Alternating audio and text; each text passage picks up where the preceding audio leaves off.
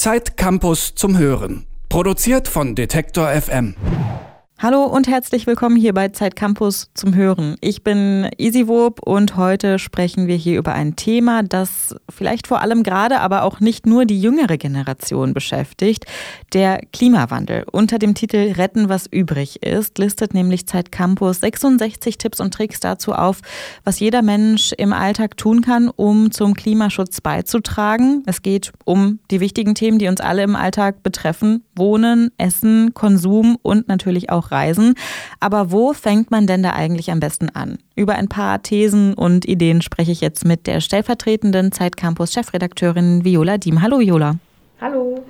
Jetzt würde ich, wenn du mich fragst, immer sagen, dass ich in meinem Alltag schon sehr viel über das Klima nachdenke. Also von wegen bewusster Konsum und so weiter. Ich versuche auf Plastik zu verzichten, keine unnötigen Flugreisen zu machen. Aber unnötige Flugreisen sagt es ja eigentlich schon. Ich bin dann doch ähm, ja, manchmal siegt dann doch die Bequemlichkeit und das nicht äh, zu selten. Wie ist denn das bei dir?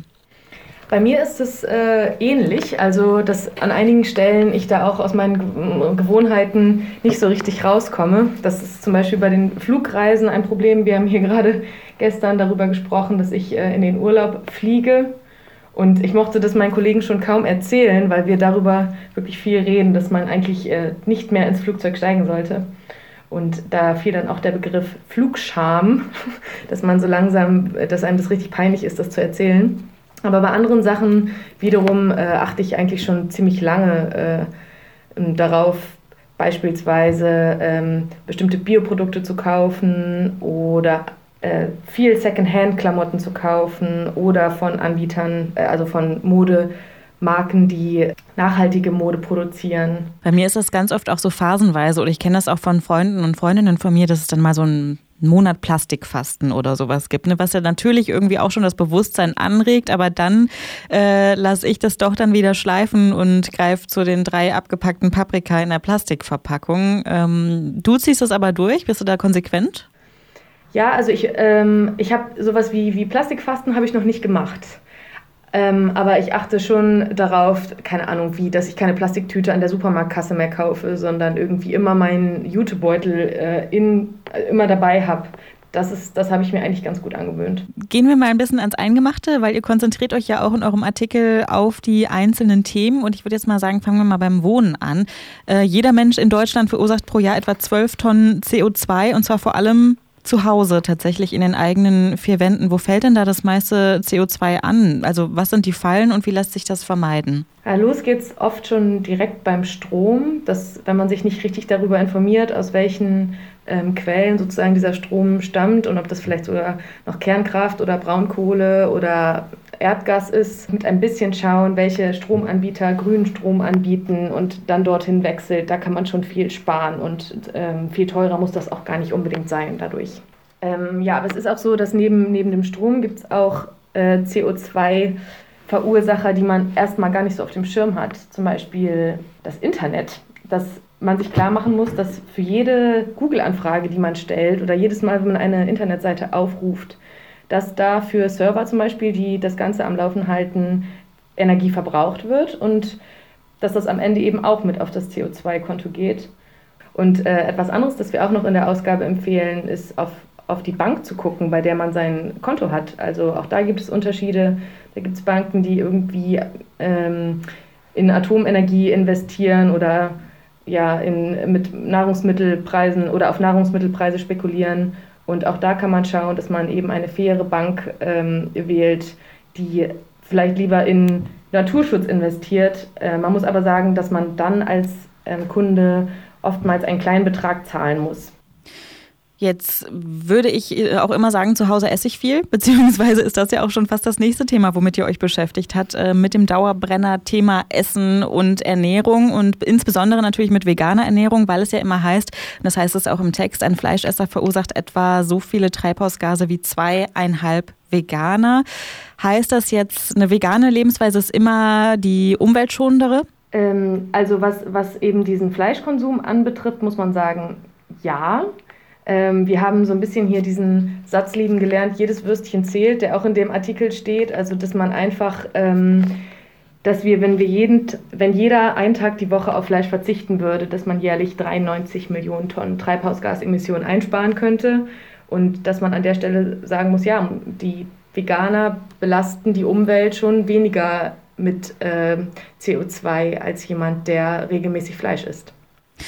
Wahrscheinlich ist es da am Ende tatsächlich auch immer dieses, es kommt irgendwie auf den bewussten Konsum an, ne? dass man sagt, also ich meine, wenn man jetzt die ganze Zeit irgendwie Tofu in Plastik eingepackt kauft, ist wahrscheinlich auch nicht die Lösung, aber sich das einfach bewusst zu machen, dass eben Fleisch tatsächlich extrem umweltschädlich in der Produktion ist, ähm, das hilft wahrscheinlich auch schon. Man kann immer klein anfangen, das geht schon. Man kann eben mit einmal weniger Fleisch anfangen und es bringt schon was.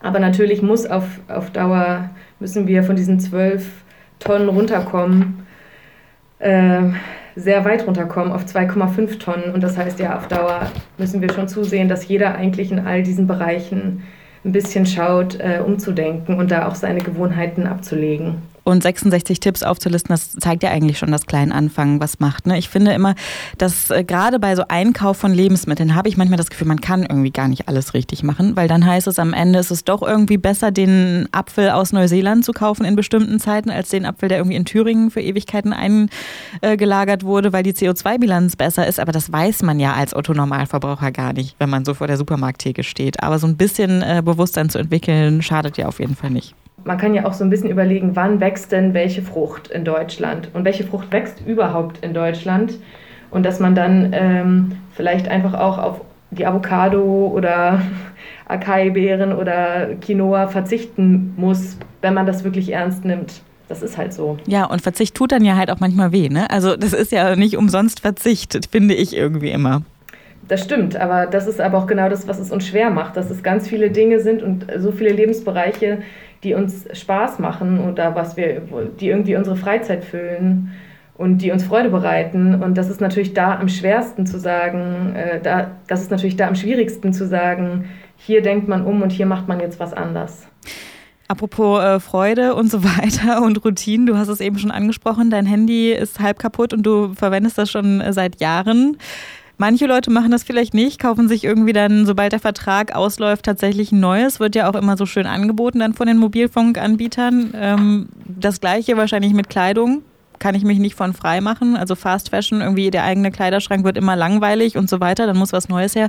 Gibt es ein Gegenmittel, also diese eigenen Routinen zu hinterfragen und aufzubrechen? Ich habe das vor, vor vier oder fünf Jahren, habe ich da zum ersten Mal gehört von der ähm, von den seltenen Erden, sogenannten seltenen Erden, die in unseren Smartphones verbaut sind und wie die ähm, in hauptsächlich afrikanischen Ländern ähm, geschürft werden und äh, welchen Schaden für die Natur das anrichtet und welcher Wasserverbrauch auch entsteht, wenn dann so ein Telefon äh, zusammengebaut wird, also in der Produktion dann. Ähm, und unter welchen, Umst äh, unter welchen äh, Bedingungen die Menschen dort auch arbeiten. So, und seit ich, seitdem ich das weiß, ist es bei mir schon einfach mir bewusster. Das ist ja oft, dass man gar nicht ähm, mitbekommt, wenn man etwas an der Supermarktkasse bezahlt, auf welchem Wege das nach Deutschland kam oder was passiert ist, um, um das zu bauen oder herzustellen oder zu schneidern, wie auch immer. Das weiß man ja ähm, oft nicht. Aber man muss sagen, dass wir heutzutage immer mehr darüber erfahren und dass das dann auch unsere Verantwortung ist, äh, ein bisschen zu gucken, äh, wie wir damit umgehen und äh, dass wir was verändern. Weil ja, sonst, ähm, sonst geht es nicht gut aus.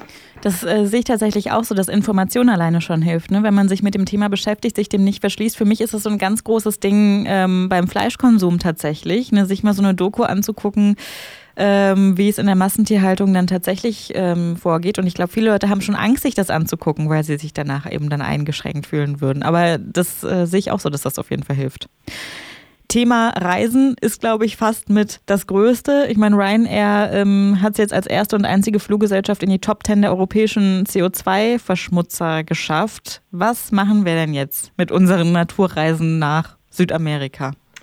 Also es ist natürlich schon so, dass in den letzten Jahren es eigentlich fast dazugehört, dass man nach dem Abi irgendwo äh, hinfliegt, dass man mal eben in den ähm, im Urlaub, wenn man ein bisschen Geld zusammengekratzt hat, irgendwie mal New York anschaut oder äh, eine Reise durch Südostasien macht. Das ist für ganz viele junge Leute heute selbstverständlich, also noch viel mehr, als das beispielsweise für unsere Eltern normal war.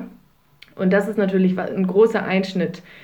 Denn man muss sagen, wenn man ist, wenn man ähm, wirklich konsequent sein will, müsste man sagen, man fliegt nicht mehr. Und ähm, ja, im Prinzip müsste man es komplett lassen. Und wir haben jetzt in diesem in der Ausgabe noch über CO2-Ausgleich äh, gesprochen, dass man also, dass es Anbieter gibt, über die man dann äh, einen gewissen Betrag bezahlt. Der errechnet sich aus der, also zum Beispiel aus der Flugstrecke, die man zurückgelegt hat. Ähm, und dann bezahlt man einen Betrag und dann gleicht man aus. Aber das ist eigentlich auch ein bisschen euphemistisch, weil man kann die, den CO2 Ausstoß, der da verursacht wurde, nicht ausgleichen. Man kann eben dann wieder investieren in Projekte, die äh, die Umwelt schützen. Das ist das Prinzip von diesen Anbietern. Urlaub in Deutschland oder überall dahin, wo man eben im Zug fahren kann, kann ja auch, kann ja auch was für sich haben. Ja, und da haben wir übrigens in der nächsten Ausgabe eine mehrseitige äh, Strecke dazu, wie man super in Deutschland Urlaub macht. Vielleicht sprechen wir über dieses Thema ja auch schon in der nächsten Episode Zeit Campus zum Hören. Die gibt es dann am 3. Juni 2019.